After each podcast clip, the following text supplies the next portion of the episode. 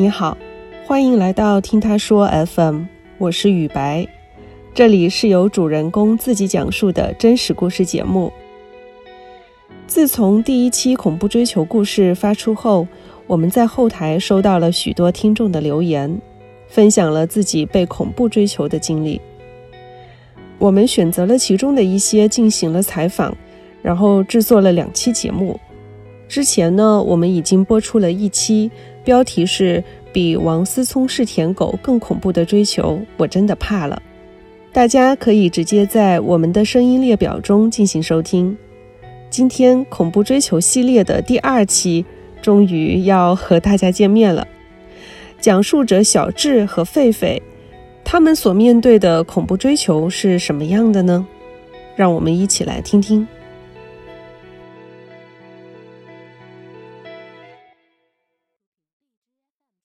我是小智，目前生活在厦门，是一个策展人。我遇到恐怖追求是在我大三那一年。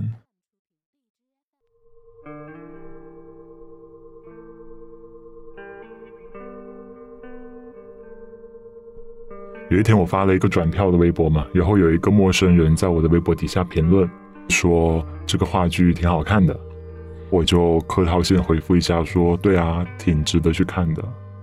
我们就从微博的评论区聊到了微博发私信，在聊天的末尾呢，他问我说能不能加个微信，我说好啊，然后我们就加微信了。加了微信以后，是他先主动跟我打招呼的，他的第一句话是：“你还记得我吗？”我看到以后，我的大脑就开始飞速运转，我就打开他朋友圈去看他的照片嘛。但看到他的照片，我是完全没印象。他的头发是长长的，长发及腰，他的眼睛旁边是有一颗泪痣，就很像现在很火的一部泰剧《禁忌女孩》里面的女主。第一反应是觉得这个人长得挺好看的，但是我很肯定他绝对不是我认识的人。在他问完我以后，我有回复说：“莫非我们认识吗？”他和我说：“我是不认识他的，但是他认识我。”看到他这么说的时候，其实我内心是有一点小高兴的。我想着说：“难道我的桃花运要来了吗？”最后，桃花运确实桃花运，但这个桃花可能有毒。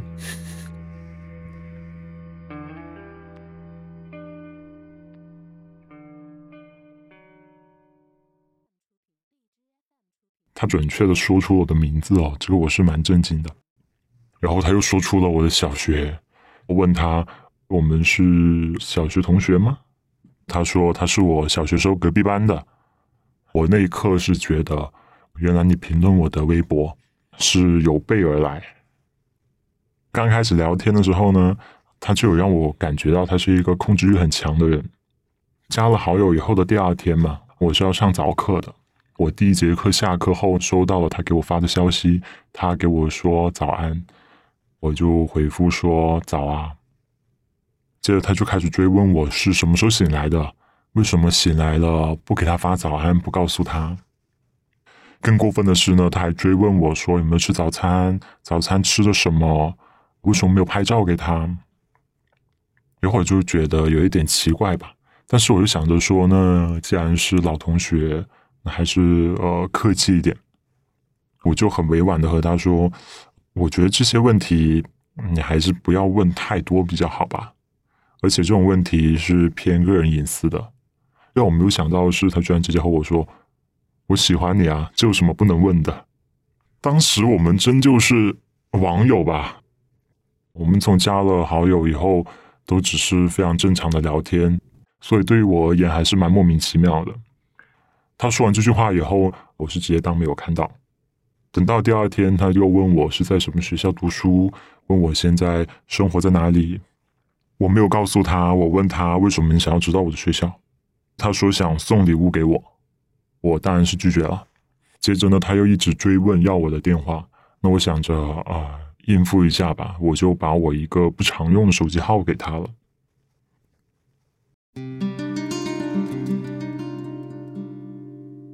后来的每一天，他还是非常坚持不懈的去追问我有没有吃午餐，吃了什么，为什么没有拍照片给他，问我在做什么，问我为什么不秒回他的消息。那我对他是越来越冷漠了。接着有一天晚上，他突然发消息问我说：“你是处吗？”我觉得有一点神经，我回说：“关你什么事？”接着他又说：“我是，我想把我的第一次给你。”我当时看到的时候，我是满脸问号，我还没来得及去反应，然后我就收到了两张照片，是他穿着内衣对着镜子的自拍。他问我说：“你觉得这两套内衣哪一套比较好看？”然后我吓到了，我回复他说：“你知道你现在在做什么吗？”接着他又给我发了一张，是一张他没有穿衣服的照片，自己的裸照给我。然后他说：“你看了我的身体，你就是我的人了。这辈子我只会认定你一个人。”我吓了一大跳，我立马把他给拉黑了。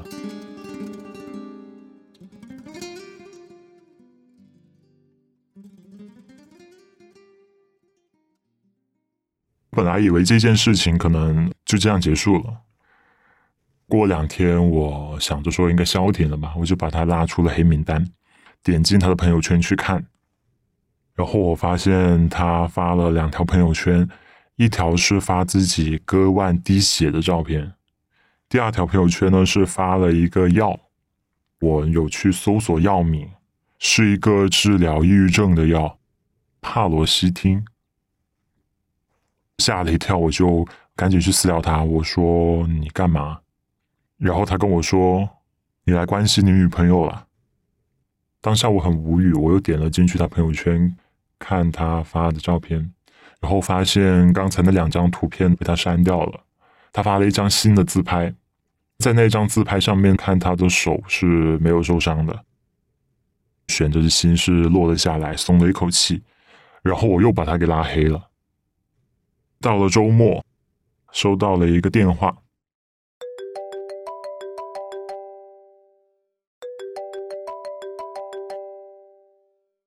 是一个女生。她问我说：“你知道我在哪里吗？”我问她：“你是谁？”接着她说出她的名字，告诉我说她现在正在禄口机场。我印象很深刻，她说了一句话：“她说我来找你了。”也不算是害怕吧，我当时只是觉得说，这个女生好像有一点疯。我当时其实有一点生气的，我问她，我说：“你能找得到我吗？”我从来没告诉他我自己在什么学校，他居然准确的说出了我学校的名字。我是有关注我们学校的微博的，他应该是通过这个方式来找到我。那一刻我就在想：天哪，我招惹了一个什么人呢？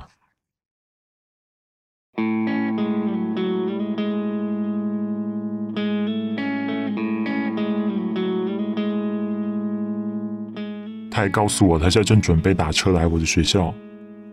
我一开始想着说，他就算来了，他也是找不到我的嘛。就算我真的那么不凑巧被他找到了，他也进不来我的寝室的。后来我是转念一想，我觉得他这么疯，好像做出什么事情都不奇怪。我是一个比较谨慎的人，所以为了以防万一呢，我就抢先一步，在他来我学校之前制止他。我和他说。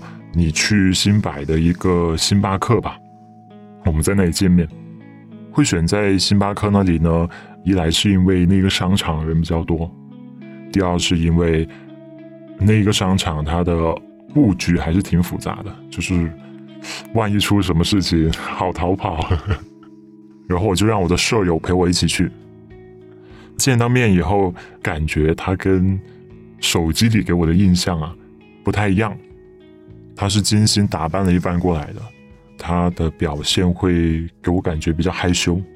我们坐下以后，我开始跟他讲道理嘛，我就说我们虽然是小学同学，但是严格意义上我们彼此还是陌生人。那你用这种方式来打扰我的生活，我觉得不太好。这期间他一直没有说话，我还以为他自己是想通了。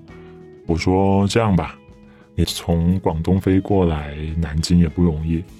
中午我请你吃个饭，给你买一张回去的高铁票，你看这样怎么样？”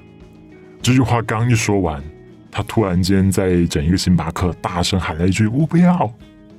然后他还说：“你不要想着这样就能够甩开我。”我现在自己的讲述语气可能是比较平淡了，但是当时他说出这句话的时候是情绪很激动的，周围的人都望了过来，我也觉得挺不好意思的。我的舍友他是来帮我的嘛，也让他承受这一切。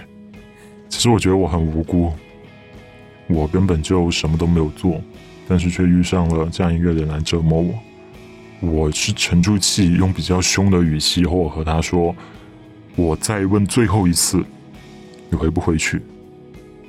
接着他沉默了。后面呢，无论我怎么问他都不说话。然后我觉得这样下去，那也是浪费彼此的时间。我就微信给他转了一千块钱，我说。这样吧，你自己买机票回去吧。我们先走了。他这一次什么都没有做，一直低着头没有看我，所以我跟我的舍友两个人就这么顺利的脱身了。在我们走了大概半个小时左右吧，那一千块钱的转账被他收了。后面的事情就仿佛他来南京的这一段都没有发生过一样。他告诉我说他回到广东了。他回去了嘛？我可以松一口气了，然后就把他拉黑了。这一次我拉黑了他所有的联系方式。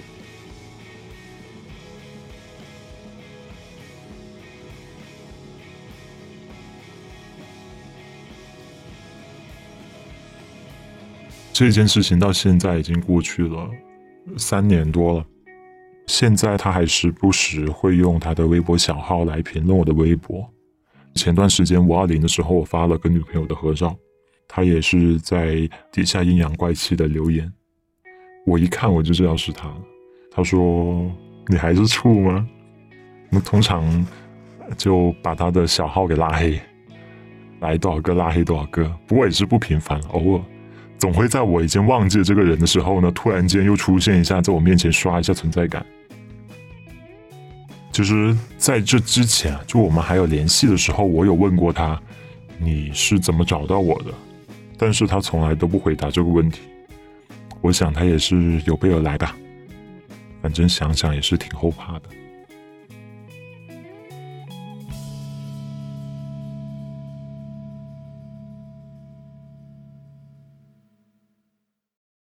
我是狒狒，今年二十九岁。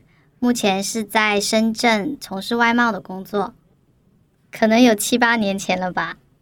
当时我是在上大学，然后刚好是中秋节放假，我就回了趟家。之后我就要回学校嘛，但是那个时候是没有高铁的，所以呢，我是坐大巴车回来的。在车上的时候呢，就有一个男生，他坐我隔壁，长得就是一个正常人，可能一米七几吧，规规矩矩。看起来很正经，但是在车上我们是没有说话的。下车的时候不是有那个楼梯吗？因为我们坐大巴车是把行李放在上面的，所以呢，他就去上面帮我取下来了。他说我帮你拎下去，那我就说哦好啊，谢谢啊。拎下来之后呢，我就直接走了嘛，我就想着我要去搭公交车回学校了嘛。当时那个公交站它是个始发站。所以所有人都在那里等车，那我也在那里排队。平时我就喜欢东张西望嘛，看一下这个，看一下那个。然后后面呢，突然就有个人拍我的肩膀，他说：“哎，好巧啊，你也搭这趟车。”我一转头就发现是那个男的，他就排在我后面。当时有点尴尬，因为我不想跟他说话，因为是个陌生人。我就说是啊，寒暄了几句嘛。然后车就来了，就准备上车。我还专门去找了一个单独的位置。我就想着说，我坐下来，我就不用跟他一起说话了嘛。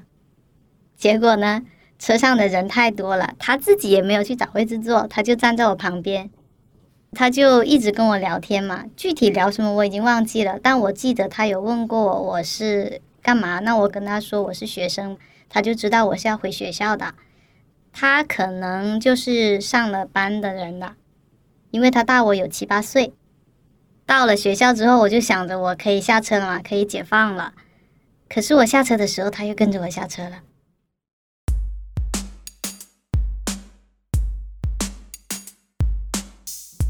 我没觉得异样但是我就觉得这个人很烦他要跟着我。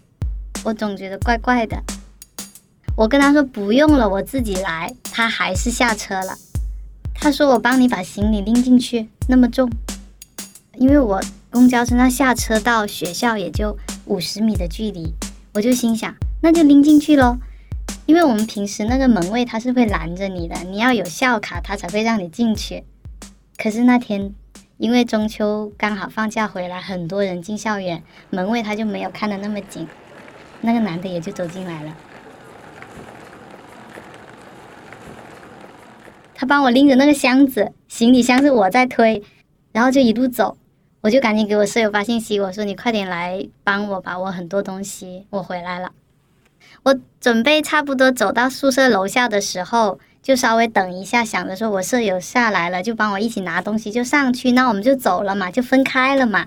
结果我舍友就以为他是我的好朋友，他就说我有点饿啊，我们一起去吃个夜宵。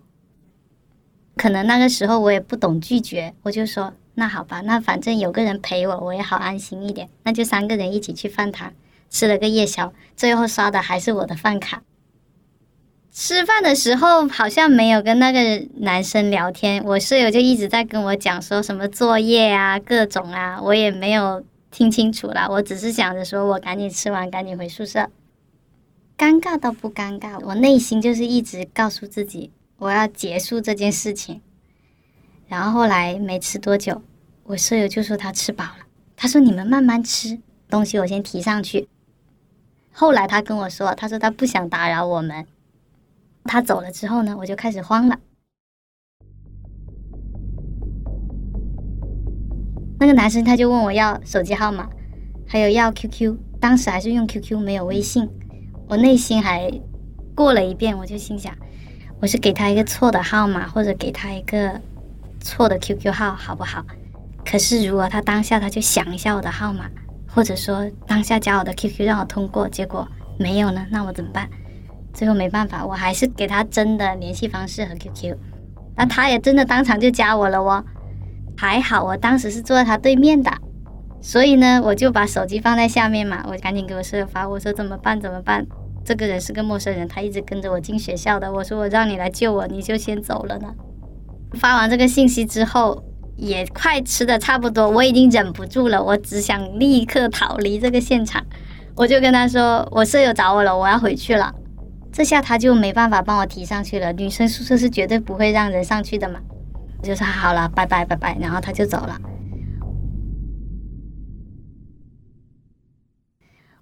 我走进宿舍大楼的时候，我腿都软了，因为我们住三楼嘛。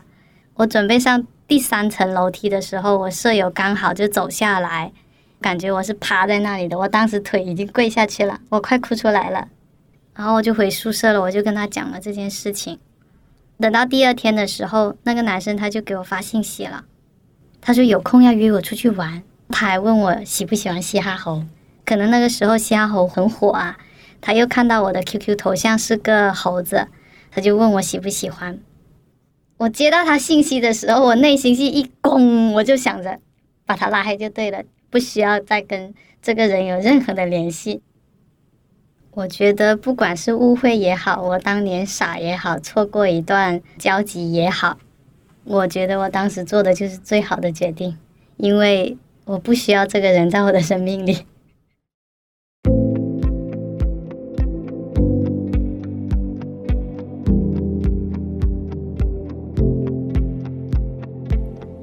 面对恐怖追求，你会怎么做呢？欢迎在评论区留言。你现在正在收听的是真人故事节目《听他说 FM》，我是主播雨白。跟本故事有关的更多的细节、图片和文字，我们都在微信公众号“听他说 FM” 同步推送，欢迎关注。如果你想分享你的故事，或是倾诉你的困惑，请跟我们联系。愿你的每个心声都有人倾听，每个故事都有回音。